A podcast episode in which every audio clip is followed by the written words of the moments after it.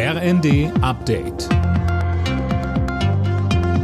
Stündlich neu. Auf den Punkt informiert.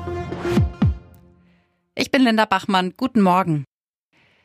Kohlekraftwerke dürfen künftig wieder hochgefahren werden, um Strom zu erzeugen. Das hat der Bundestag am Abend beschlossen. Die Maßnahme ist bis Ende März 2024 befristet und soll die vorhandenen Gasreserven in Deutschland schützen. Hintergrund sind die gedrosselnden Gaslieferungen aus Russland. Genutzt werden sollen Kohlekraftwerke, die derzeit nur eingeschränkt laufen, demnächst stillgelegt werden oder sich in Reserve befinden. Außerdem sollen erneuerbare Energien schneller ausgebaut werden. Bundeskanzler Scholz hat die Erwartungen an noch mehr staatliche Unterstützung bei steigenden Gaspreisen gedämpft. Weitere Preisanstiege könne die Regierung nicht verhindern, so der Kanzler im ZDF. Bürger und Unternehmen würden aber Hilfe bekommen.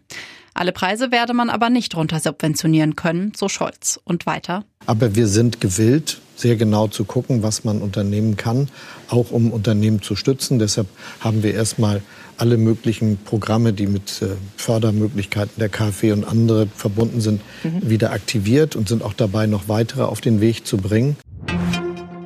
Viele britische Politiker sind froh darüber, dass Boris Johnson als Premierminister zurücktreten will.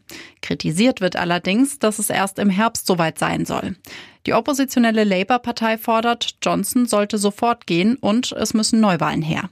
Und die Vizepräsidentin des EU-Parlaments Katharina Barley sagte über den Premierminister im ZDF. Für uns Europäerinnen und Europäer war Boris Johnson ein sehr, sehr schwieriger Partner, der sich an Zusagen nicht gehalten hat, der die EU immer als Sündenbock behandelt hat und für seine innenpolitischen Spielchen missbraucht hat. Und äh, ich kann nur hoffen, dass das beim nächsten Premierminister oder bei der nächsten Premierministerin besser wird.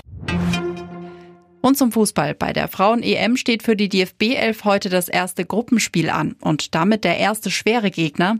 Am Abend geht's gegen Vize-Europameister Dänemark. Los geht's um 21 Uhr. Alle Nachrichten auf rnd.de